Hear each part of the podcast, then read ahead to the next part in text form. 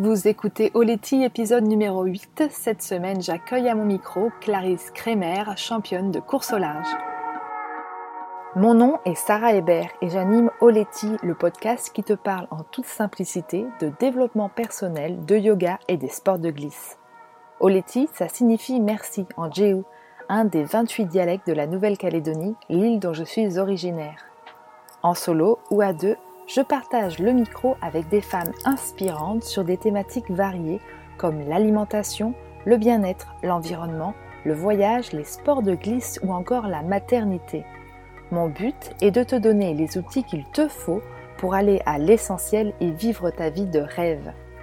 Après 10 ans sur les circuits mondiaux en windsurf, je suis devenue la pionnière du subfinesse yoga en France. Je sillonne désormais les mers du globe en voilier avec mon compagnon et nos deux petits mousses. Alors si comme moi tu as envie de croire qu'avec du cœur tout est possible, écoute bien ce qui va suivre. Si tu n'as pas écouté l'épisode précédent, il est grand temps de le faire pour découvrir le parcours très intéressant de Marianne Aventurier, apnéiste modèle. Clarisse Kremer, c'est l'histoire d'une fille qui se découvre une passion pour la course au large sur le tard et qui ne va plus la quitter. Navigatrice et skipper pro, elle gagne en 2017 avec Erwan Ledraulec la Mini Fastnet, puis gagne en solitaire la Transgascogne et termine deuxième de la Mini Transat. Si vous n'y connaissez rien, ces courses au large sont vraiment difficiles.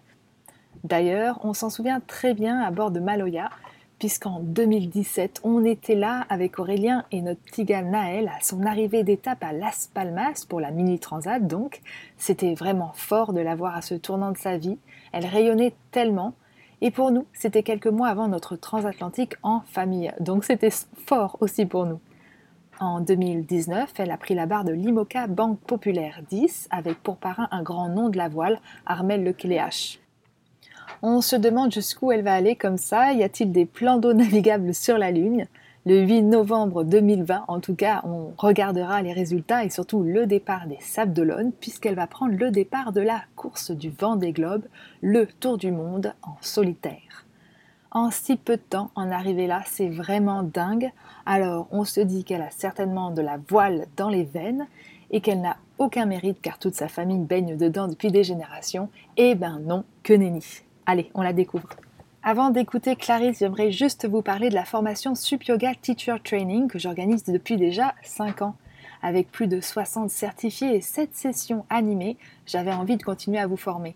Mais comme je suis en ce moment en voyage en voilier et que je ne compte pas revenir en France, j'ai décidé de passer online. C'est donc avec plaisir que je prépare le lancement de la première cohorte de la Sup Yoga Teacher Training qui aura lieu en septembre 2020.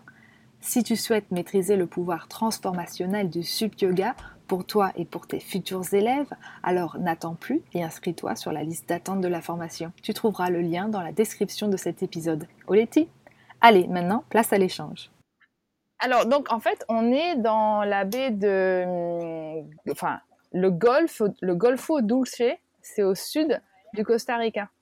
Et nous, on est euh, à côté du petit village qui s'appelle Puerto Jiménez c'est euh, dans, dans, le parc national du Corcovado.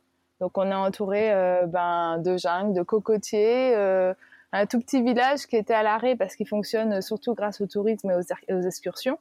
Et là, ben, il se passe pas grand-chose. Mais aujourd'hui, il y a le président qui va alléger les conditions de confinement. Donc du coup, ça bouge grave ce matin. Ouais. Si tu mets Marine Trafic, tu me verras. T'imagines. C'est à côté de Crocodile Bay Resort, je vois. Euh, ouais, exactement, ce gros machin là, ouais, ouais, bah, qu'on voit pas, mais il y a un énorme ponton euh, vide en ce moment. Ah oui, ça a l'air pas trop mal comme endroit. ouais, ouais, non, c'est bien, carrément. Ah, c'est cool. Et donc voilà, et ce matin, y a, on rentre dans la saison des pluies, du coup, il y a du vent, il y a des vagues, donc c'est pour ça que hum, tu entends, que vous entendez le clapotis des vagues sur Maloya et l'éolienne qui tourne au taquet, parce que d'habitude, euh, dès 7 heures du mat, il y a un soleil d'enfer, donc elle n'a pas besoin de tourner. Mais là, on n'a pas assez d'énergie, donc il faut qu'elle fasse son boulot, la, la mémère. Toute une, euh, toute une gestion de la vie à bord que, que, que tu vis différemment, j'imagine, euh, dans un bateau de course. Ah oui, oui, bah, c'est pas du tout les mêmes objectifs, mais, Ouais, mais c'est les mêmes, euh, les mêmes, c'est les mêmes euh, concepts. hein. Enfin, il y a quand même pas mal de systèmes qu'on retrouve sur, Bah oui. sur l'autre. Ouais, ouais. Et là, vous avez une petite visibilité de quand vous voulez partir euh, en transpac ou pas? Ouais, ben en fait, euh, ça, ça dépend surtout des Gambiers, puisque là, nous, on veut aller aux Gambiers. Ils ont euh, levé Ah ouais. le confinement il y a quelques jours, parce que dans ces îles-là, il n'y a pas eu de cas de coronavirus. Donc, Ouais. euh, bah, normalement, la navigation est toujours interdite entre les îles. Et si on arrive, on est envoyé direct d'office à Tahiti pour faire un confinement. Mais on a pas mal Ah de copains ouais. sur place qui nous disent que c'est en train de se relâcher. Donc, on est en train de se tenir prêt pour partir euh, dès le 5 mai, là. Ah ouais. Et vous compteriez combien de jours pour y aller? Ouais, c'est pas la même. hein. Ça va te faire peur. Euh, 30 jours. Et là, c'est Ouais. le plus long que vous auriez fait d'un coup, du coup. Bah ouais, grave. Non, c'est un mois, un mois au plus court. Euh, ouais, ouais, c'est super long. Hein. C'est super long. Mais quand bon, on a on a des des petits enfants pour Des petits enfants comme toi. Bah oui, c'est ce que j'allais dire, mais est-ce que ça, ça rajoute, toi, en tant que maman, un petit, une petite angoisse ou un truc ou pas d'avoir des enfants où tu te dis t'es responsable d'eux et tout ça ou, ou vous êtes tellement habitué à votre vie en bateau que ça devient plus tellement un sujet? Bah, c'est surtout qu'on est fatigué avant de partir, dans le sens où on se dit oh là là là là, 30 jours enfermés avec eux, il va falloir les occuper, on sera mort parce qu'on fera nos quarts, et en plus, il faudra jouer. Eux, ils seront un peu excités parce qu'ils manqueront d'activités euh, dans l'eau, à terre, etc. Donc, c'est plus, tu vois, euh, un besoin d'énergie parce qu'on sait qu'on va être naze. Mais par contre, Ouais. des craintes et tout, euh, de la peur, euh, non, pas vraiment, parce qu'en effet, nous, on, on a été pa- parents quasiment que sur l'eau. En fait, on a vécu quatre mois, euh, Ouais. les quatre premiers mois de Naël à, à terre, euh, à, à Etel, mais sinon, on a toujours été sur l'eau avec les enfants. Alors, euh, bah non, tu Ouais, sais, j'ai une méga grosse euh, trousse de pharmacie. Je sais que je peux appeler Toulouse en cas de gros pépins. Mais bon, euh, Ouais. l'essentiel, c'est d'avoir des consignes de sécurité claires pour eux, d'avoir toujours un œil. Et puis, bah, en vrai, pff, et il n'y a pas non Ah oui, plus oui, non, 36 mais- milliards de risques sur l'eau, tu vois. euh, Non, non, je suis d'accord. hein. Bon, Là-bas, c'est interdiction d'aller sur le pont. euh, Et puis, on est vachement vigilant. Enfin, euh, ça te plairait pas forcément de naviguer avec nous dans ces cas-là. Tiens, je vois une belle raie léopard qui vient de sauter en l'air et de s'éclater euh, sur l'eau. Oh, la chance. Et euh, ouais, donc on, on, on va pas très vite dans le sens où dès qu'il y a un énorme grain qui arrive et tout, on se dit oula, qu'est-ce que c'est ce truc? Et boum, direct, on prend un gris, un, un, un riz, tu vois, on prend pas de Ouais, risque. oui, mais c'est normal. Enfin, je veux dire, en, en navigation croisière, euh, tout le monde fait ça. Ouais, Tu changes ouais, ouais. complètement de, Bah oui. de registre, quoi. C'est Donc, clair. voilà. Trop bien. Donc, Bah, ouais, vous nous faites un peu rêver en tout cas. chose. parce que C'est pour ça que je te disais, moi, j'ai en fait, j'ai- je, c'est, c'est pas tellement que j'ai envie d'enregistrer un podcast, c'est que j'ai envie de te poser des tonnes de questions. interview, interview, de, interview croisée, Clarisse Kremer. Donc voilà, ça, ça fait 7 Ouais, minutes qu'on discute toutes les deux. Si vous voulez savoir qui elle est, ben vous irez sur son site internet, hein, sur sa page Instagram. Voilà. Et puis Parce au moi, passage, elle, prépare le Vendée euh, Globe. Partir en voyage. Voilà, Au exactement. Au Non, mais ça, passage, elle euh, prépare le Vendée Globe et puis elle trouve que c'est moins intéressant de parler d'elle que, que nous qui, qui sommes en, en, jeu- en balade en famille. Non, mais c'est vrai, je trouve ça génial ce que vous faites. Et ça, moi, ça, enfin, avec Tanguy, on aimerait bien, euh, on aimerait bien faire ça un jour, quoi. Donc, euh, on se Ouais, renseigne, tu vois. Ah oui, carrément. bah oui, oui, oui. Bah, si tu veux, on, on- je te propose de commencer par le début. Euh, je me demandais si, euh, quand tu étais gamine, tu rêvais euh, d'océan, d'aventure, d'exploration. euh, Qu'est-ce que tu voulais faire dans la vie? Est-ce que tu avais une idée? Euh, D'aventure, oui. D'océan, pas forcément. Enfin, moi, c'était pas forcément faire des grandes courses à la voile. Euh, Je, j'étais pas issue de ce milieu-là, donc ça me parlait pas forcément de façon concrète. Par contre, euh, moi, euh, mon rêve, clairement, c'était d'être Yakari, tu vois, le petit Indien dans, dans la BD. Mon rêve, c'était d'être euh, en, en forêt ou en nature avec des animaux auxquels j'aurais su parler, tu vois. Voilà, c'était ça mon rêve. Moi, c'était Tom Sawyer. C'était mon modèle, Tom voilà. Sawyer. je vois bien, mais du coup, euh, du coup, j'ai toujours été très nature et très, euh, enfin voilà, faire des cabanes en forêt et tout ça, mais j'étais pas forcément euh, si axée océan que ça. D'accord. T'as grandi où? Moi, j'ai grandi en région parisienne. Ok. Comme beaucoup de voileux. Bah oui, finalement, pas mal, oui. Et qu'est-ce qui t'a emmené à la mer, du coup? Eh bah, il y a toujours eu une passion dans ma famille pour le bateau, mais sans forcément avoir de bateau. Tu vois, on allait se promener sur les ports, regarder les bateaux. Mes grands-parents de chaque côté habitaient au bord de la mer, donc j'ai toujours un peu baigné quand même. J'ai eu la chance de découvrir la mer très jeune, mais c'est vraiment en école quand j'ai pu commencer la voile universitaire que j'ai découvert, enfin que j'ai pu pratiquer le bateau et le bateau habitable et du vraiment commencer à apprendre et c'est là que j'ai vraiment commencé à être passionnée. Et après c'est en rencontrant Tanguy donc mon conjoint, fiancé, je sais jamais trop ce qu'il faut dire, que j'ai découvert la course au large et que là je me suis vraiment pris à rêver de, de course au large en solitaire. Ok, d'accord. Donc c'est pas forcément euh, la rencontre avec Tanguy, mais c'est un, petit peu avant, euh, avec la voile universitaire, que tu as découvert euh, la course au large. Enfin, les, les compètes en, en bateau. Voilà. Oui, puis après, c'était aussi le. Enfin, tout... dès que je pouvais faire quelque chose qui avait un rapport avec le bateau, enfin, tu vois, même dans, dans ma vie euh, associative d'étudiante, euh, euh, je m'occupais d'une d'une croisière qui s'appelle Rêve d'enfance, qui emmène des, des, enfants en rémission de cancer en croisière en Corse tous les ans. Enfin, ça avait souvent un rapport avec le bateau, enfin, joindre l'utile à l'agréable. Ah, et, et, et après, Tanguy, c'est lui qui m'a fait découvrir l'univers de la course large, qui est encore un petit peu différent. Enfin, tu vois, ça paraît un monde un petit peu fermé de l'extérieur aussi.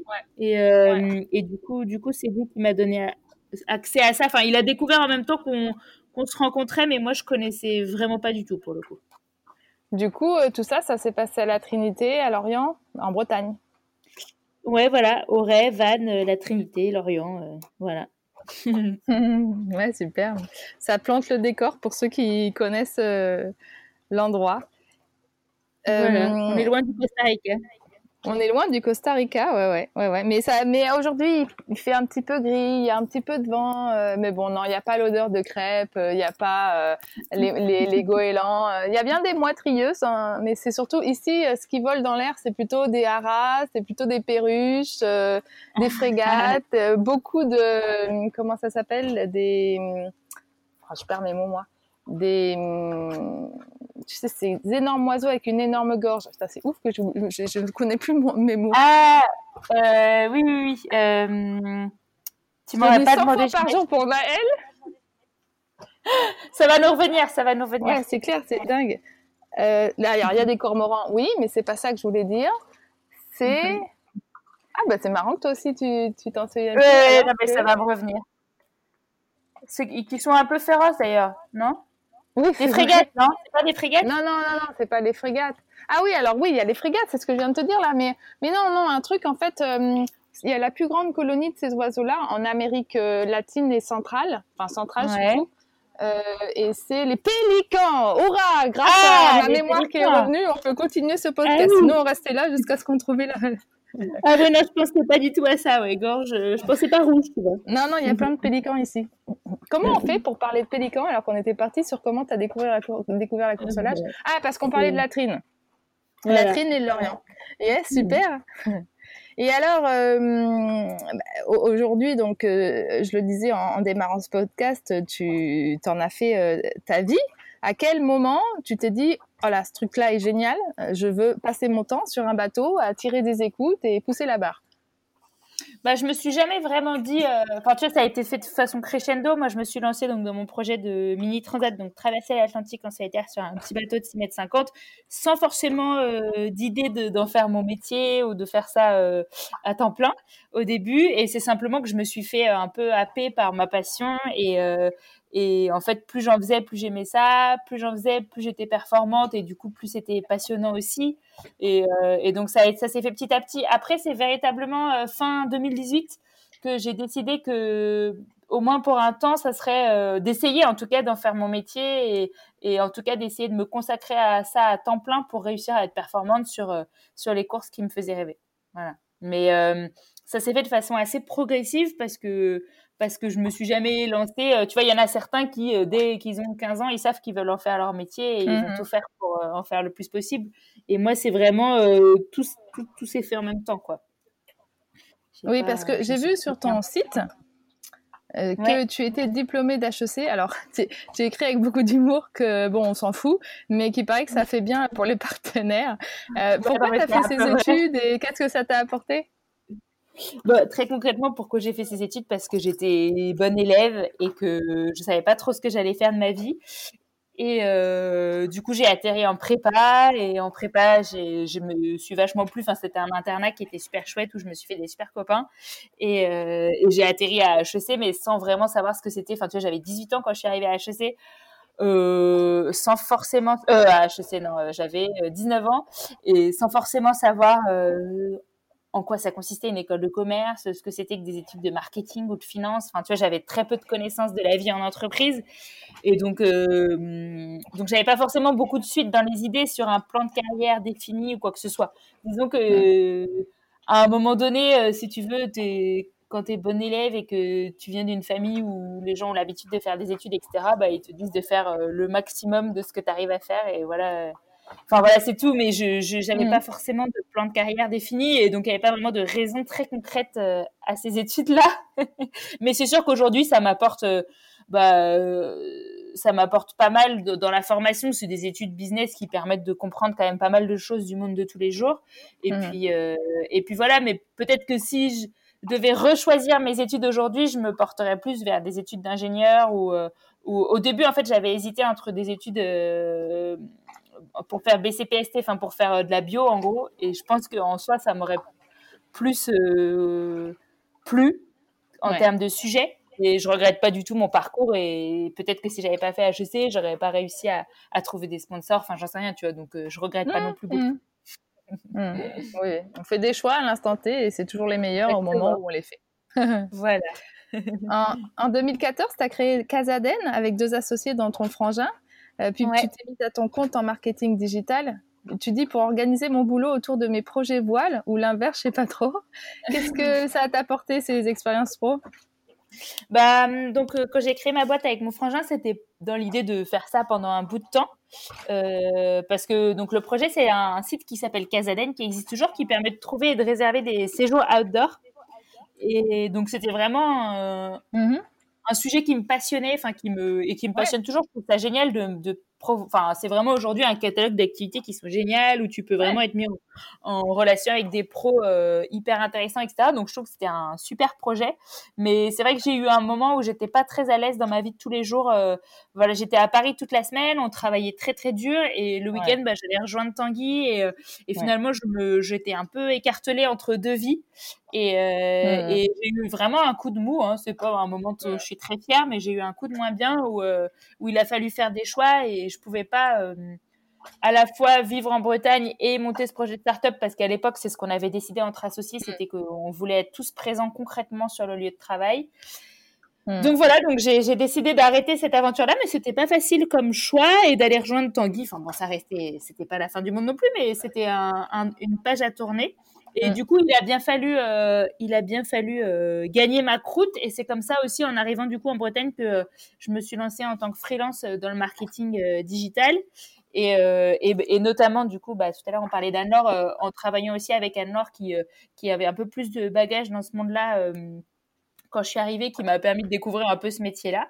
Et, euh, et euh, via tout le réseau de la coloc où il y avait plein d'indépendants, euh, on était assez, assez peu nombreuses à l'époque, mais euh, où voilà, ça, ça, on échangeait un peu les clients. Enfin, c'était une bonne dynamique. Donc, ça m'a permis assez rapidement de m'établir et d'avoir quelques clients et et de réussir à en vivre. Et donc, au tout début, quand je me suis lancée dans mon projet mini, ça faisait même pas un an que donc j'étais en marketing en freelance et j'avais pour objectif de continuer à pas mal bosser, à faire augmenter ma clientèle et tout ça euh, pour pouvoir bien reprendre à fond après mon projet Mini Transat. Et puis finalement, en fait, euh, je me suis vraiment accrochée à mon projet bateau et du coup, la partie boulot est devenue vraiment secondaire et est devenue vraiment euh, plus alimentaire qu'autre chose, alors qu'au début, je le faisais vraiment avec passion et dans l'idée de faire grandir, ma petite boîte.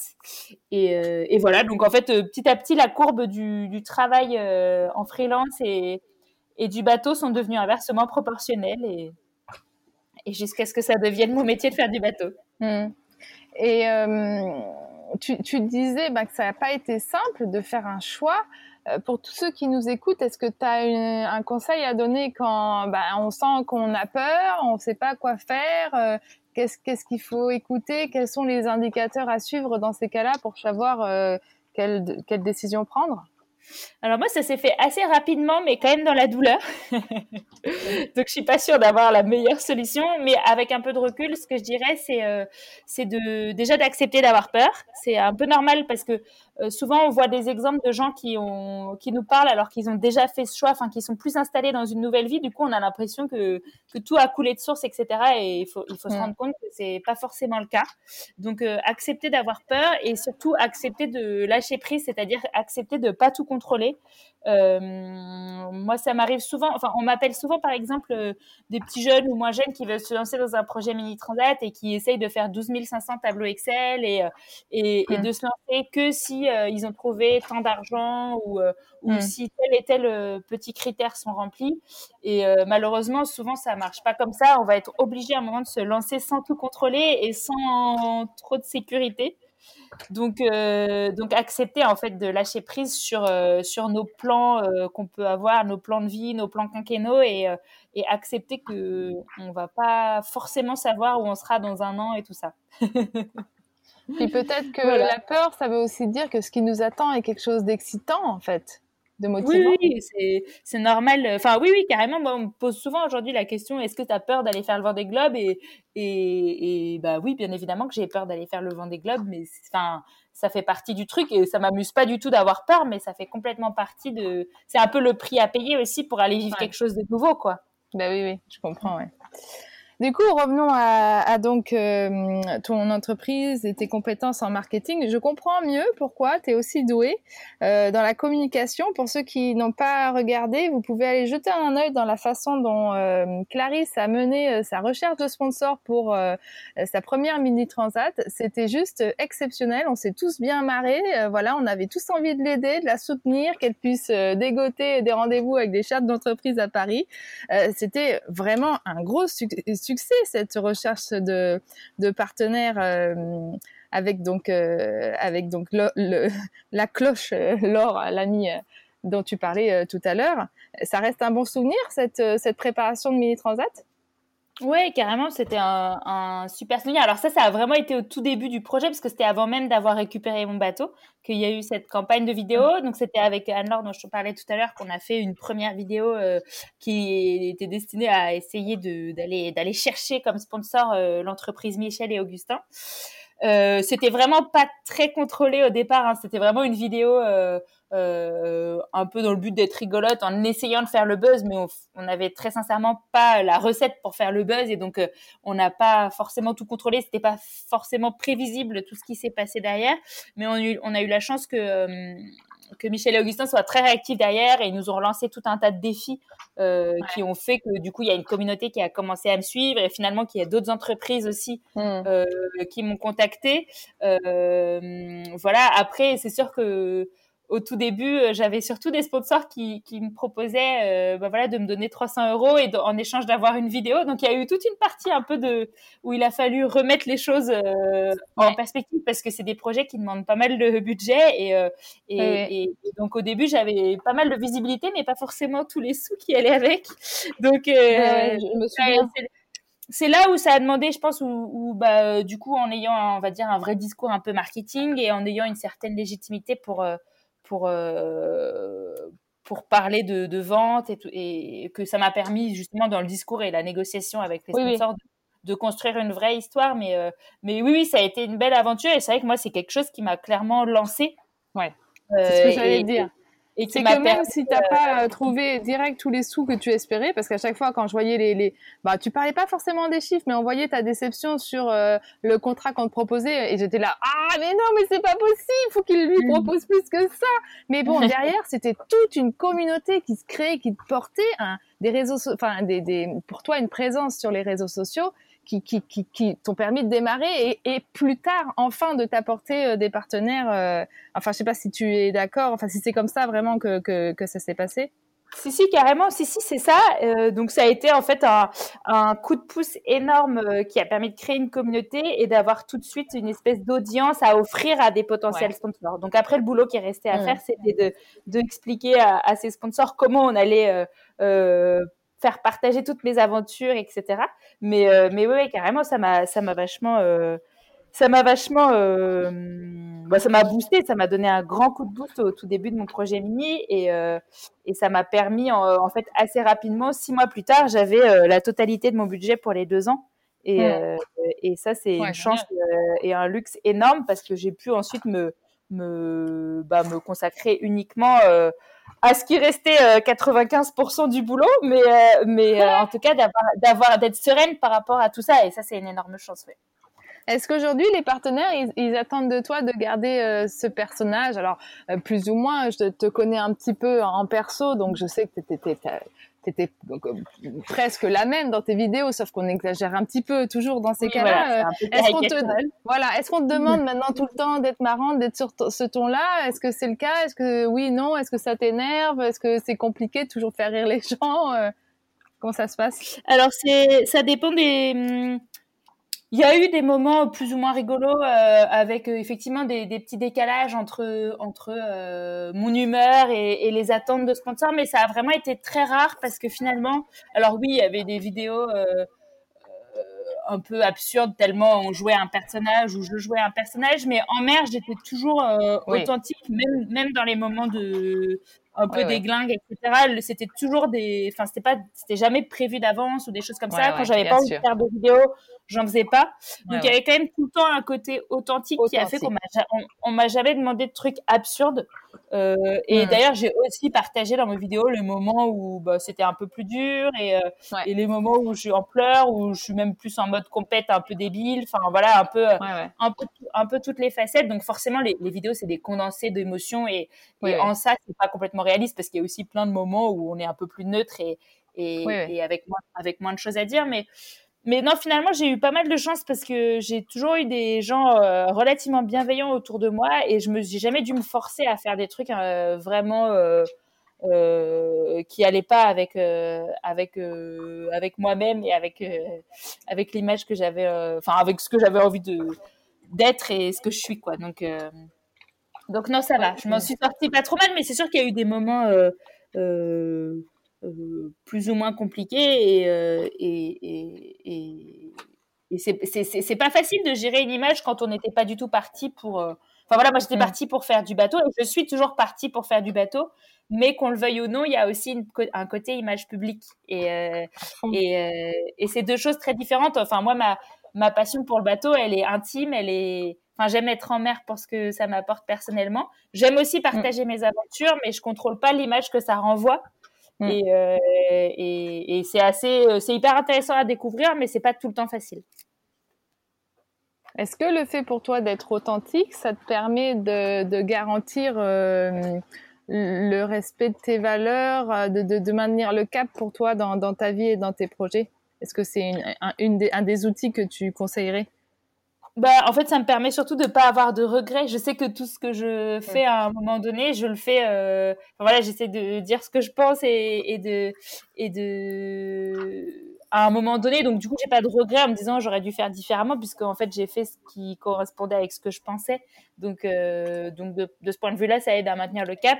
Après, je dis pas que je suis parfaite ou enfin, j'ai sûrement euh, sûrement des casseroles à droite à gauche. Enfin, tu vois, je je je, je... Mm me rends pas forcément compte de, tout ce qui est impliqué dans mes projets, mais, euh, oui, euh, moi j'essaie d'être le plus authentique possible avec moi-même. Après, les gens euh, aiment ou n'aiment pas, et puis voilà quoi.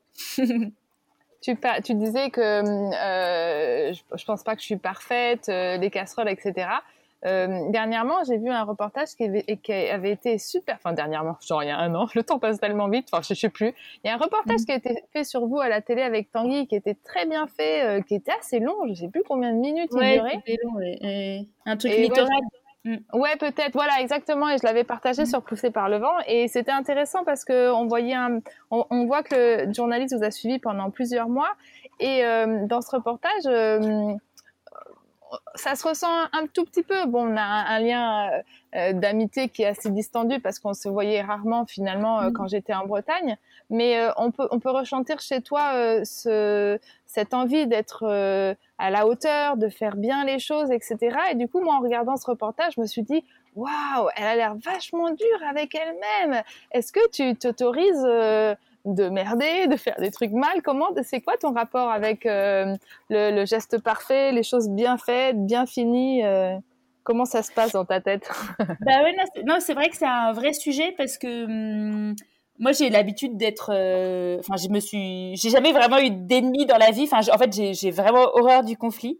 Euh, et ça, c'est presque, c'est presque maladif. Avec les, avec donc du coup le, le défaut qu'il y a derrière de d'avoir très aucune envie de décevoir les gens ou de faire quelque chose qui qui, qui, leur déplaît. Et forcément, bah, ça arrive parce qu'on contrôle pas forcément ce que pensent les autres, euh, euh qu'on n'est pas forcément clair dans, dans ce qu'on dit, dans ce qu'on pense, euh, dans, quand on gère les trucs. Alors après, c'est des c'est pas donc donc ça, ça a pu m'arriver et donc oui je peux être un peu dur avec moi parce que parce que j'aime pas ça et donc et donc c'est pas que j'essaye d'être parfaite c'est que je j'essaye de, hum, d'être critique et j'essaie de me mettre à la place du regard des autres pour, euh, pour voir ce que je fais de mal ou pas. Et c'est vrai que ça peut être un peu maladif parfois et, et c'est quelque chose sur lequel je, je travaille beaucoup, euh, notamment avec une coach euh, pour, bah, plus aussi dans le cadre de mes projets sportifs, mais pour, pour réussir à être moins sensible au regard des autres et avoir moins envie de plaire à tout le monde en fait.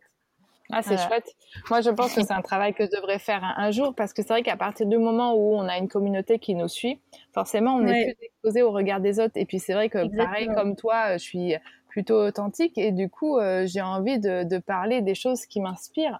Mais tout le monde n'est pas du tout sur la même longueur d'onde. Par exemple quand je partage des choses avec les enfants notamment euh, euh bah, faire du sup avec mon bébé euh, de quelques jours des choses comme ça si tu veux derrière je reçois sur les réseaux sociaux où ouais, ouais, forcément on prend super mal les choses parce qu'on a envie de parce qu'en fait, moi, je me permettrai jamais de, de, de, de, juger les gens. Enfin, ou si je les juge, ça sort pas de ma tête, tu vois. J'ai pas envie de blesser mm. les gens. De, puis parce que je sais que je peux me tromper, parce qu'on voit jamais euh, tout le paysage d'une d'une scène. Donc, euh, mais voilà. Mais ouais, ouais, ouais. Je, bon, je, je comprends, je comprends. Mais en même temps, par contre, cette, recherche de des choses bien faites. Alors là, je parle plutôt de la gestion de projet. Euh, c'est ce qui te permet, c'est ce qui te permet aussi de de réussir tes projets, parce que finalement, tout à l'heure, tu disais que tu aurais aimé faire des études d'ingénieur. Euh, Aujourd'hui, on a l'impression que tous les gars qui réussissent je parle des gars parce que c'est la majorité des gens.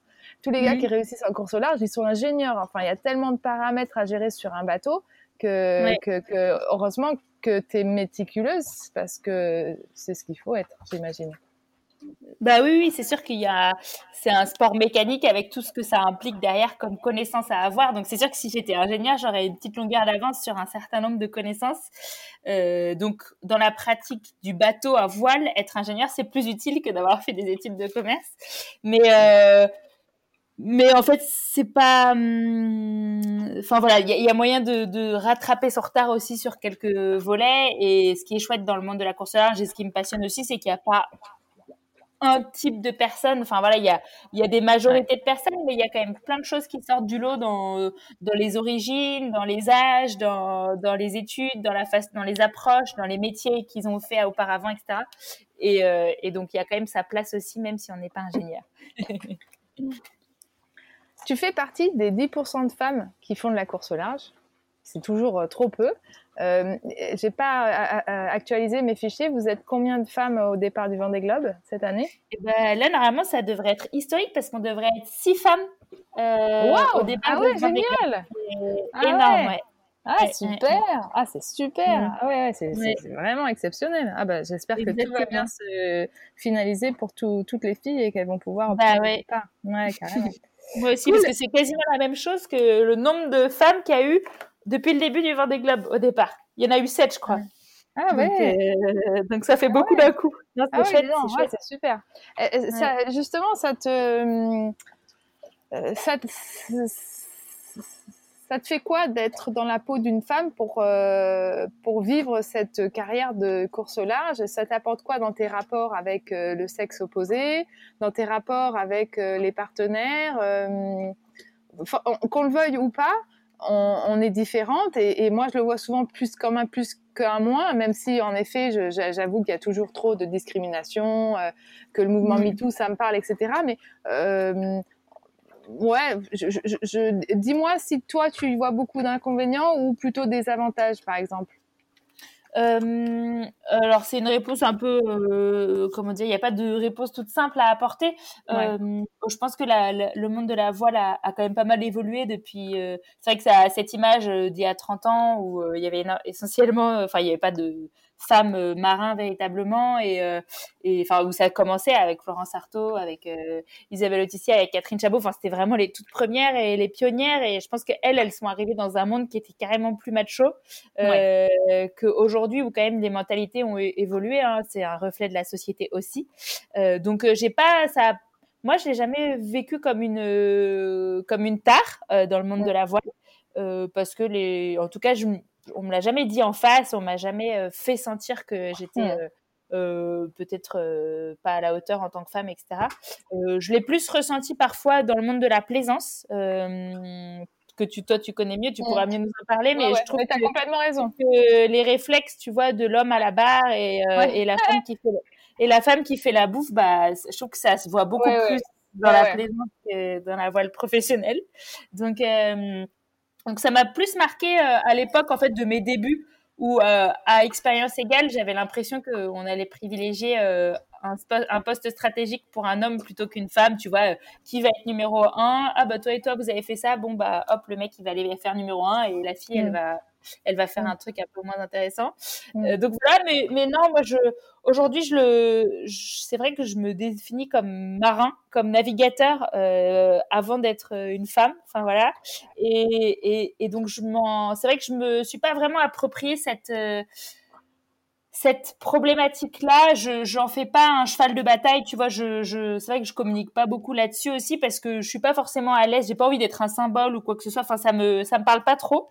Par contre, euh, je pense que c'est hyper important de montrer en tant que femme. Enfin, tu vois, euh, moi quand j'ai dû me lancer dans le, dans le fait de faire de la voile et ensuite me lancer dans le fait de faire le Vendée Globe, bah, je me suis quand même pas mal rattachée à des exemples féminins. Euh, parce que c'était quand même plus facile pour moi de m'y identifier. Et, et, et, donc, je pense que c'est hyper important de tout simplement, via son, via son parcours, pas forcément en parlant du sujet euh, tout le temps, mais juste via son parcours montrer qu'en tant que femme on peut le faire et euh, et, et, et, juste être euh, un exemple parmi d'autres hein, pas un exemple dans le sens euh, le truc parfait mais un exemple un exemple dans le sens une illustration de ce qu'il est possible aussi de faire quoi. Et je le vis plus comme ça. Et après parfois ça peut être aussi un atout hein, pour trouver des sponsors. Moi je pense que j'ai pas été choisie parce que j'étais une femme par banque populaire mais pas loin quand même. Ouais ouais ouais oui, oui bah c'est ce que j'allais te dire. Hein. Euh, alors, si tu pouvais être noire, en plus, ce serait parfait. on va me censurer. Mais non, mais c'est vrai que on est euh, aujourd'hui pour être politiquement correct quand tu lances une entreprise.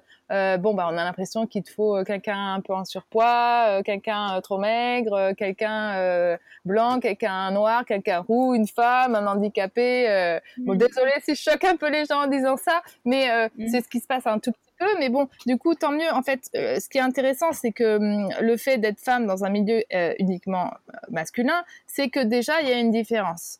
Et, c'est vrai qu'on aime bien la différence pour se démarquer dans la société et dans le monde des entreprises. Donc, donc voilà ce qui se passe. Après, en fait, je vois... Ouais. Dis-moi. Non, non, je dis si c'est une mauvaise intention au départ qui peut permettre par la suite de faire des choses positives. Bien sûr, mais bien sûr. Non, mais, bien mais là, en l'occurrence, je pense que quand même les mentalités. Enfin, dans la voile, c'est plus que euh, que que remplir les quotas et tout. C'est aussi, euh, tu vois, des, des gens qui vraiment au quotidien, même dans les entreprises, euh, les agences de com, de marketing, qui se disent ah, bah, c'est con, pourquoi il n'y a pas plus de femmes? Allez, on bah va aider les jeunettes, tu vois. Et c'est aussi simple que ça. Non, non, mais carrément, carrément. Je, je, bien sûr, je blaguais, je parlais des cas extrêmes, hein, mais euh, et puis euh, t'as ta place parce que tu l'as mérité, Clarisse. Après, c'est vrai que si t'étais, euh, si ton dossier était sur la table avec un autre homme qui avait les mêmes capacités euh, que toi au niveau sportif, peut-être que tu l'as emporté en effet parce que t'étais différente. Mais euh, bon, voilà. En fait, moi, je vois quand même un inconvénient euh, qui se faisait peut-être pas ressentir quand tu faisais du mini parce que c'était un petit bateau, mais clairement au niveau physique, quand tu es une femme, euh, j'arrive, moi aujourd'hui, j'arrive pas à m'imaginer sur un 60 pieds quoi de course. Je me dis mais c'est ouf, comment elle va faire pour euh, matosser? Alors matosser, pour ceux qui savent pas ce que ça veut dire, c'est qu'à chaque virement de bord, à chaque fois que tu tournes, il faut que tu prennes tout ton matériel, toutes tes voiles de rechange et que tu les changes de côté pour. Enfin, je sais pas si ça se passe toujours comme ça, mais moi j'étais équipière sur des bateaux et c'est ce qu'il fallait qu'on fasse. Et donc, mais laisse tomber, les, les voiles, ça pèse combien une voile? Bah oui, ça c'est sûr que les voiles, il y en a plusieurs et elles font entre 40 et 60 kilos. Donc, euh, et puis il y, a toujours des, il y a toujours des bugs aussi où tu as une voile qui s'est mal enroulée, tu as un truc à rattraper, peut-être une qui est tombée dans l'eau. Enfin, il y a toujours des, des, des, des, des mouvements de force à faire et je me dis, mais comment La première, moi, qui m'a toujours épatée, c'était euh, Hélène euh, MacArthur, parce qu'elle est toute petite, quoi. Mais apparemment, elle y est mm. arrivée. Donc oui, tu vas y arriver. Mais je me dis, mais comment vous faites, quoi? Non, non, mais c'est vrai que c'est un vrai sujet. Et moi, en particulier, j'ai eu la chance au début de mon projet IMOCA là, de m'entraîner avec Armel Leclèche, qui fait 1m90 euh, quasiment, euh, pour qui, euh, enfin, qui avait fait 10 ans de, ce type de bateau. Enfin, voilà. On était vraiment physiquement pas du tout au même niveau. Et donc, au début, j'en ai clairement vraiment chié, alors que pourtant, je faisais déjà du sport à fond et, et déjà du bateau. Mais ouais, ouais, c'est un vrai sujet. Je me prépare tous les jours pour ça, parce qu'il faut que je me sois plus solide. Mais oui, il faut être très réaliste. Je serai jamais au niveau d'un mec d'un mètre 90 euh, en termes de force physique. Mais du coup, on fait un petit peu différemment. Et ce qui est chouette, c'est qu'à sur la durée d'un Vendée Globe et puis même sur des courses plus courtes, euh, ça se joue pas aux 5-10 minutes que tu vas perdre sur un empannage ou un virement de bord. C'est sûr que ce serait plus facile d'aller plus vite et ça c'est plus performant d'aller plus vite, mais c'est pas euh, catastrophique d'être un peu plus lente. Et, du coup, bah, on fait un petit peu différemment. Mais oui, oui, on en chie et, et c'est le sujet sur, sur des gros bateaux. Ouais. Bah, quand on te suit sur les réseaux sociaux, on voit que bah, tu as un entraînement physique aussi euh, qui te permet de, d'être assez euh, dynamique, quoi. Ouais, voilà. Et en tout cas, de surtout pas me faire mal. C'est, ça qui est important, quoi. De, de, tu vois, de beaucoup travailler le dos et, les abdos pour, euh, pour bien se tenir. Et, et, c'est des bateaux vraiment où les mouvements parfois sont un peu, un peu périlleux. Et, et donc, essayer de, de rester en forme, quoi. En ce moment, tu te prépares pour le Vendée Globe, comme on l'a déjà dit. Euh, quelle a été la chose la plus folle que tu as fait depuis tes débuts? Depuis mes débuts en voile? Ouais. Euh, bah finalement euh, la chose la plus folle c'est peut-être la première fois que je suis partie en mer toute seule. Non mais des choses folles il y en a eu vraiment énormément. J'ai vécu des moments fous parce que parfois tu te mets dans des états très ouais, très épuisant euh, avec des hallucinations et, euh, et, euh, et, et, où vraiment tu te demandes ce que tu fous là. Mais non, à chaque fois, les moments les plus fous, c'est les moments en fait où je décide de, me lancer dans l'aventure. Donc le moment où j'ai décidé de me lancer dans la mini transat, alors que en fait c'est un peu inconscient parce que tu sais pas trop où tu mets les pieds. Et pareil, le moment où je décide de dire allez c'est parti, et moi j'essaye l'aventure du Vendée Globe, c'est aussi un moment complètement fou parce que parce que c'est un lâcher prise complet sur sur sur ma contrôle, sur mon contrôle de la situation, quoi. Ouais. ah oui, c'est un truc que je voulais te poser en question euh, en préparant ce podcast. Euh, Est-ce que ton succès t'a pas rattrapé? Parce que euh, qu'on t'offre l'opportunité de faire ce Vendée Globe dès maintenant Est-ce que vraiment euh, c'était programmé ou est-ce que ça arrive genre ouais bah ok allez ouais j'y avais pensé mais maintenant bah pourquoi pas? Allons-y bah non, oui, non, c'était pas programmé. C'est sûr que quand, euh, quand ils me l'ont proposé, c'était pas quelque chose que j'envisageais à court terme, à moyen ou long terme, oui, mais pas à court terme. Donc c'était vraiment une opportunité assez extraordinaire. Euh, il a fallu, euh, on va dire, avancer ma, bah, le fait de me projeter dans le Vendée Globe euh, de façon assez drastique. Et, euh, et, oui, ça a été complètement un moment de, un peu particulier où j'ai pas dormi pendant plusieurs jours, euh, enfin où je dormais pas bien parce que parce qu'il fallait décider si oui ou non je je me sentais l'énergie de, de, de, de tenter un truc pareil quoi ça doit vraiment être particulier de vivre ça dans un couple où vous êtes tous les deux des coureurs au large. Alors vous êtes lancé, ben, euh, Tanguy avant toi dans le Figaro, et, euh, et puis là d'un coup, boum, on te propose de passer à un bateau beaucoup plus grand, à 60 pieds. Le Tanguy, il devait être genre ah mais comment elle a fait ça? Et en même temps, vas-y, c'est trop bien, ça doit être dingue à vivre au niveau des émotions au sein d'un couple ce moment-là. Bah oui, c'était non, c'était exactement ça. En fait, Tanguy, il était à la fois jaloux et trop content pour moi euh, parce qu'il c'était le premier parce qu'en fait, quand ils m'ont proposé, c'était le premier à dire mais vas-y, rappelle-les tout de suite, tout de suite, tout de suite, dis-leur oui, oui, oui, oui, tu peux pas hésiter, etc. Alors que moi, bah, je voulais prendre une décision. Euh, euh, bah en, pleine, en, pleine, enfin en pleine, en plein, en étant libre quoi, donc en me sentant bah libre de dire non. Donc euh, j'étais un peu plus, euh, un peu plus mesurée que lui, mais mais oui oui, c'était assez fou et ça l'est toujours aujourd'hui parce que c'est vrai que c'est un projet qui fait rêver Tanguy.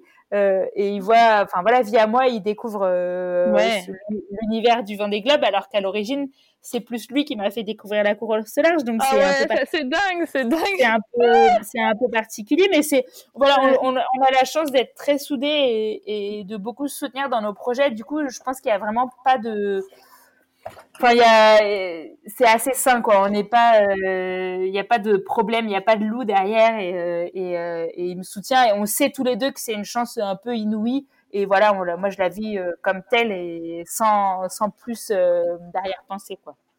Et puis en, vous voyant évoluer de loin depuis quelques années, on, voit que ça s'est fait euh, doucement ou pas doucement, des fois, avec quelques éclats, mm. mais en tout cas que ça s'est fait au fur et à mesure, cet ajustement entre vous deux, entre deux athlètes de haut niveau, finalement, qui ont des carrières, des carrières en parallèle, qui se ressemblent. Et euh, ouais, rien ne se fait du jour au lendemain non plus, quoi. C'est intéressant de voir que c'était des ajustements. Bah oui, c'est que des ajustements en fait parce qu'on a, comme je le disais tout à l'heure, il y a un moment où où tu sais jamais vraiment en fait où tu seras dans un an et euh, et, du coup bah quand il y a en plus deux carrières euh, parallèles, ça fait encore plus de possibilités de que ça parte dans tous les sens. Donc on on, on s'est vraiment ajusté au fur et à mesure. Euh, et, et c'était pas prévu que, que moi j'ai une carrière euh, que ça soit mon métier. Lui, ça, Tanguy, ça a toujours été son métier. En fait, il a fait des études de skipper pro. Donc, il n'était pas forcément euh, destiné à faire de la course au large, mais il a toujours euh, voulu faire du fait d'être sur l'eau son métier, quoi. Donc, c'est c'est assez particulier. Euh, revenons au vent des globes. Comme tu le dis, bah, avant de prendre ta décision, tu voulais être sûr euh, de ton coup. Euh, J'imagine derrière, il y avait énormément de peur. Enfin, moi, la course au large, c'est quelque chose qui m'attire vraiment. J'aimerais beaucoup un jour le faire et tout. N'empêche que derrière, j'ai vraiment beaucoup de peur à me dire, ouais, mais ma cocotte, quand, quand tu te retrouveras toute seule sur l'eau, il faut que tu te démerdes, quoi. Et je me dis, alors, ben, là, tu vas t'y aller par échelle, mais n'empêche que tu dois aussi te le dire que je serai dans les 60e rugissants, euh, tout ça. Euh, non, c'est 60e oui. Oui, il faudra que tu assures et tout. Enfin, du coup, tu, comment tu, qu'est-ce que tu mets en face de tes craintes pour réussir à contrebalancer le truc et, et, et, avancer, quoi? Alors, euh, bah, euh, comment dire? Euh, je mets pas grand chose, euh, je mets pas grand chose en place. Hein. Il y a un moment où tu es obligé de lâcher prise aussi sur les peurs. Enfin, tu sais que ça fait ça fait partie inhérente de ces projets-là, et, euh, et, je les accepte. Et, euh, et en fait, j'ai appris petit à petit en allant crescendo dans mes projets à les à les à les adopter, à les apprivoiser. Après, le, moi, la façon dont j'essaye de, contrer ces peurs, c'est en me préparant le plus possible sur toutes les avaries techniques. Parce qu'en hmm. fait, c'est ça qui fait véritablement peur. C'est tout ce qu'on. Quand le hmm. bateau il va à fond, mais que tout va bien, ça fait pas tellement peur que ça. Non, non. Euh, par contre, euh, c'est le, c'est l'appréhension de toutes les avaries qui peuvent avoir lieu, qui, sont vraiment pentes. Et donc, euh, donc, on essaye de se préparer le plus possible. Et donc, du coup, d'avoir une équipe comme Bank Pop qui prépare le bateau et, euh, mm. et, euh, et, qui, qui, et, qui, met tout en œuvre pour que ça se passe le mieux possible, ça fait partie des éléments pour essayer de se rassurer. Mais on sait très bien que, enfin, en fait, tu pars en sachant qu'il y a des moments où tu vas juste avoir envie d'être ailleurs, quoi. Mm. Voilà. Bah oui, parce qu'ils vont pas, ils vont pas embarquer avec toi à l'intérieur d'une cabine en étant cachés avec leur clé à molette et leur trousse à outils. ouais. Et, euh, juste pour info, c'est les 60e Mugissants, je crois. Ah, Mugissants, ok, cool. Le 40e Mugissants, mais euh, on va pas. Euh, on, enfin, voilà, je vais pas essayer d'y penser, tu vois. C'est genre le truc, je me. là, là, tu penses aller au plus bas, au, quoi 40e, 50e C'est vers où qu'on y va? Et Je sais qu'il y a des ah bah portes maintenant obligatoires, mais. Non, alors c'est pas des portes, c'est c'est c'est des. Maintenant, c'est une zone des glaces. Mais ah. euh, en gros, on va pas en dessous des 50e, des, des 50e, quoi. On va pas dans les 60e. Voilà. Oh ouais, va... facile, quoi. enfin, je crois pas, cela dit, je dis ça, mais. Euh... Ah bah tiens, il y en a qui disent. Ah bah tiens, regarde, je regarde sur Google en même temps, du coup, ils disent 60e strident. Moi, j'avais entendu 1800. Ah, okay. Ouais, ouais, ouais. ouais, En tout cas, 40e ouais, ça fait mal, ouais, quoi. 50e hurlant, ça c'est sûr. Mais on, est vraiment à la limite des 50e tout le temps. Quoi. On, est, on est vraiment essentiellement dans les 40e. Ouais. Et 50e, c'est Caporn et tout ça. Quoi. Je me souviens plus, euh, tu as le droit d'avoir un routeur pour la Vendée Globe ou c'est toi qui te débrouilles toute seule? Mmh, Non, tu te débrouilles toute seule. C'est sans assistance extérieure. Ah ouais, d'accord. Ah ouais, d'accord. Ok, ouais, j'ai vu que pendant le confinement, tu, tu revoyais ta météo du coup. Bah oui, oui, parce que ça fait partie, euh, bah typiquement, tu vois, ça fait partie de la performance, mais ça fait aussi et surtout partie de la, de la hum, sécurité. Enfin, tu vois, de, bah de savoir, euh, bah de, de, bien connaître les phénomènes. Euh, quand tu te prends une dépression dans le Grand Sud, ça fait partie de bien préparer son bateau et, et du coup de, de moins se faire prendre par surprise. Après, il y a rien qui prépare véritablement à une première fois dans le Grand Sud. Enfin, c'est, il y, a, rien qui remplace l'expérience, mais quand même, la, la, théorie, ça peut avoir te donner des repères, quoi. Et puis c'est con, mais regarder des vidéos sur YouTube, regarder, euh, tu vois, euh, que, ce qu'ont fait les Vendée Globistes avant toi, comment ils réagissent et tout, ça te donne aussi des petites clés, quoi. Ouais, ouais, ouais. Et c'est là où, justement, euh, il n'y a plus de différence entre hommes-femmes et où tu peux rattraper ton retard sur les 10 minutes que tu as perdu au virement. Oui, après, je sais pas si je suis a priori meilleure en météo, mais, mais oui, oui, c'est pour le coup, sur toute la partie théorique, et a priori, il n'y a pas de... Il n'y a pas de discrimination homme-femme. Je pourrais parler des heures avec toi, mais il va falloir que j'arrête bientôt. Euh, j'ai quand même une question, enfin j'en ai plein d'autres à te poser, mais euh, il y en a une, euh, parce que c'est important de parler des moments qui ont été durs, très durs dans, dans toute histoire qui se passe bien. Est-ce que tu te souviens d'un échec ou d'un moment dans, dans, dans, ta vie, dans ta carrière, où tu t'es dit, voilà, c'est dur, je sais pas comment je vais m'en sortir? En mer, moi, j'ai eu la chance d'avoir jamais de grosses, grosses mésaventures techniques. Donc, j'ai jamais été véritablement au bout du rouleau. Euh, donc, en fait, j'ai jamais eu de moment euh, catastrophique comme disant je vais mourir, quoi. Par contre, euh, quand tu es très fatigué et que et que et que t'es enfin t'es plus très lucide, mmh. tu tu as vraiment l'impression que ouais que tu vas, enfin, t'es tellement épuisé que tu vas pas t'en sortir et que t'as qu'une envie, c'est d'être ailleurs. Ça, oui, ça m'est déjà arrivé et, et, ça fait, en fait, ce qui est chouette, c'est qu'une fois que tu l'as connu une fois, euh, tu sais que ça fait partie du processus normal d'être en mer et du coup, tu le vis beaucoup mieux. Mm. voilà. Mais non, tu vois, c'est là où ma, ma carrière de marin est limitée. C'est que, hum, j'ai jamais connu de moment vraiment catastrophique euh, sur le plan euh, mécanique et, et, et, sur le plan tempête et tout ça. Tu vois, j'ai eu des avaries. Euh, on a perdu un spi avec Tanguy sur la Trinitagée des Herbes en 45 nœuds. c'est à peu près le pire qui m'est arrivé, tu vois. Et c'était un empannage. On aurait pu démater, mais à part ça, on allait, on allait survivre, quoi. T'as fait quoi? T'as tout, as tout coupé et t'as laissé le spi à l'eau? Bah ouais, on a laissé un spi dans l'eau, c'est pas très glorieux. ça, et, ça nous a coupé pas mal de place aussi au classement. Ouais, bah, ouais, c'est du tissu en, en, en, produits chimiques quand même. ah oui, oui, c'est vrai que oui, vos voiles, c'est pas, du tissu en coton. Quoi. Ouais, ouais, c'est vrai. C'est pas du coton, non. mais, euh, mais, euh, mais non, j'ai jamais eu de gros, gros soucis j'imagine bien que c'est le genre de moment que je vais connaître sur le Vendée Ouais.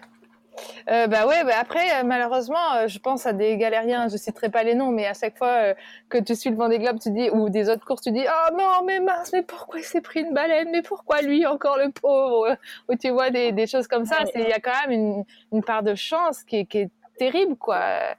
Donc, espérons que ta belle étoile sera toujours là. Voilà, c'est ça. Bah oui, non, mais il y a véritablement une part de roulette russe qui a aucun rapport avec le mérite des gens. Et, c'est ça qui est terrible en voile c'est un peu fatal et, euh, et ça il faut l'accepter. C'est pas facile à, à vivre euh, bah, déjà quand ça t'arrive et c'est pas facile à vivre euh, même dans l'anticipation, c'est-à-dire que te dire que tout peut s'arrêter, tu peux avoir bossé autant que tu veux, tout peut s'arrêter même au bout de au bout de trois jours. Hein. C'est c'est dur, c'est c'est la tristesse des sports mécaniques quoi. Ouais. Finalement, du coup, est-ce que des moments difficiles, il y en a eu plus à terre qu'en mer pour toi? Des moments où tu t'es dit, voilà, c'est la galère, c'est trop dur euh, oui et non. Enfin, j'ai eu des moments difficiles justement par euh, mon défaut de, de, d'avoir du mal dans les conflits et du coup à, à, me faire bouffer pas mal d'énergie dans la gestion humaine.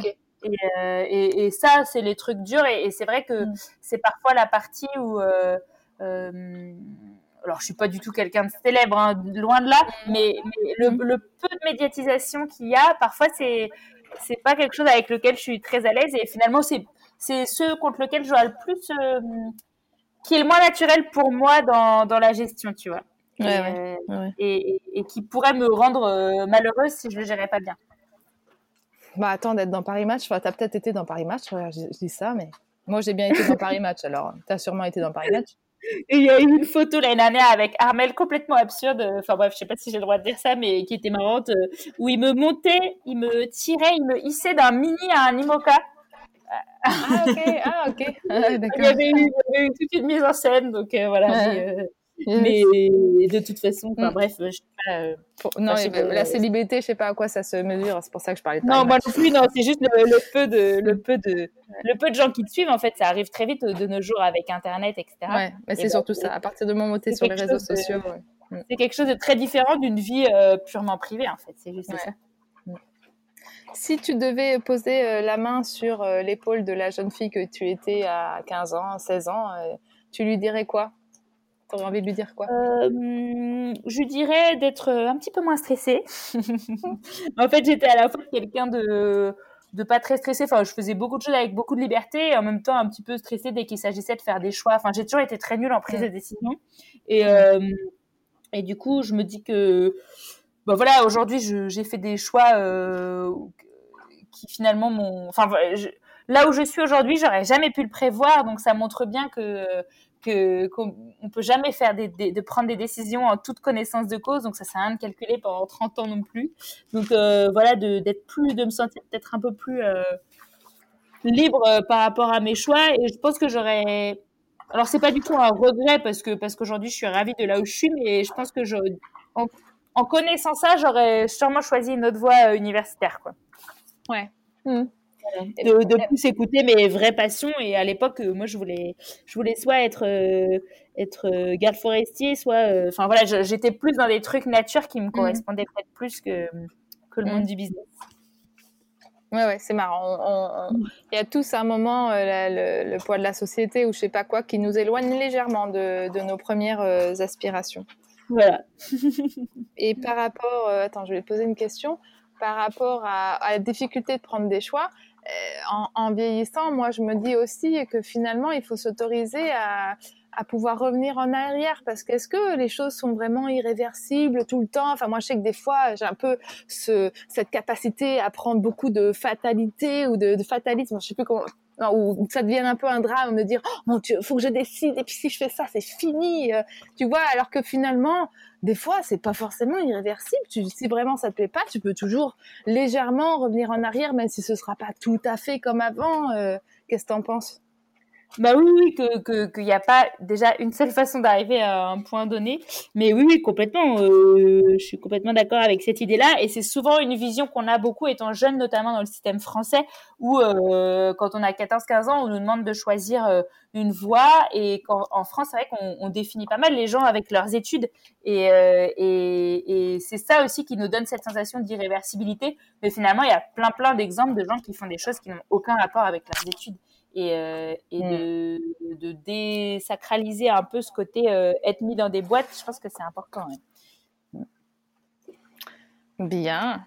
Pour finir le, le podcast, j'aimerais que tu nous euh, dises si tu as des outils qui t'aident à te sentir bien au quotidien, donc dans ton corps, dans ta tête, s'il y a des gens que tu suives sur les réseaux sociaux ou sur leur site, ou des vidéos que tu regardes sur YouTube, ou des bouquins qui te qui t'ont marqué euh, Qu'est-ce que qu'est-ce qui t'aide au quotidien ou je sais pas ou si c'est un, une façon de t'alimenter, une pratique sportive? Moi, ce que j'adore faire au quotidien, c'est de regarder les plantes pousser. je me balade dans mon jardin et je regarde si les plantes ont plus poussé qu'hier. Ça fait partie des trucs qui me font du bien. Euh, donc quand j'ai la chance de pouvoir être euh, voilà dans mon jardin, je suis contente.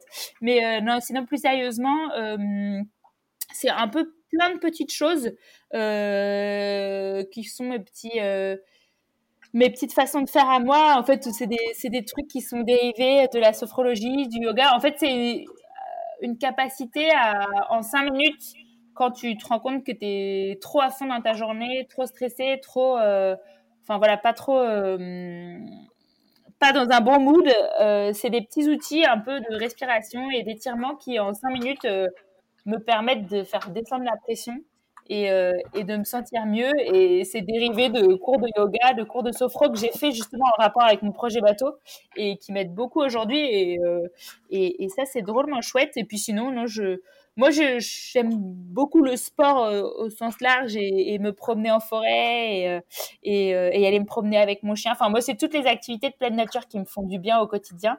Et, et d'ailleurs, parfois quand je fais beaucoup de bateaux, euh, c'est plus les trucs dans la boue et dans la forêt qui me font du bien que que les trucs en mer, tu vois. Donc euh, ça me parle tellement tout ce que tu dis de regarder ces plantes pousser, c'est ce qui me manque le plus en, ce moment.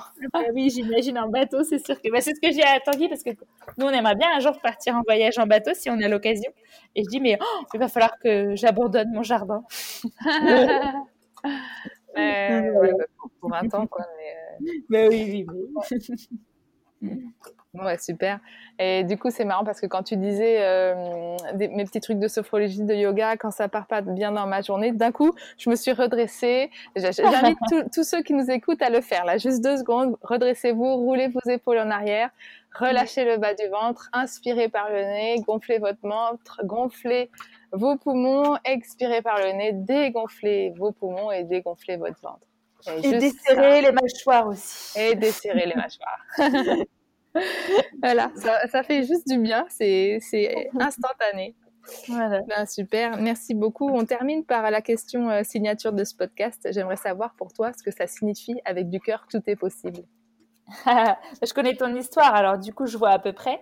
Mais mhm. euh, si, si j'essaye de, comment dire, de, de, sortir du truc concret, bah, c'est se donner les, les, moyens de sa, de sa réussite. Après, il faut être réaliste sur le fait que, par exemple, moi, je suis quelqu'un qui a été très privilégié avec euh, une famille qui pouvait m'entourer et, donc euh, une capacité, d'une certaine façon, à, me lancer dans ces, beaux projets bateaux. Mais euh, l'idée que, bah, le travail, que, que quand on est passionné, ça paye, c'est une belle idée, ce qui marche pas toujours, mais qui est quand même une belle une belle façon de voir les choses, quoi.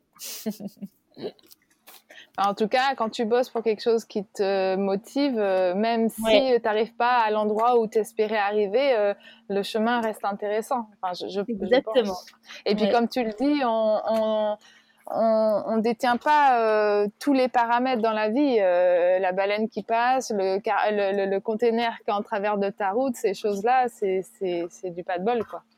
Oui, oui. Puis il y a des gens aussi, qui sont dans des situations, euh, on va dire sociales, quand même extrêmement différentes des nôtres et pour lesquelles c'est vachement plus dur d'avoir ce, ce genre de discours. Mais, euh, mais on va dire que pour une peut-être une majorité des personnes qui écoutent ton podcast, ça, ça, ça, a du sens quand même, quoi.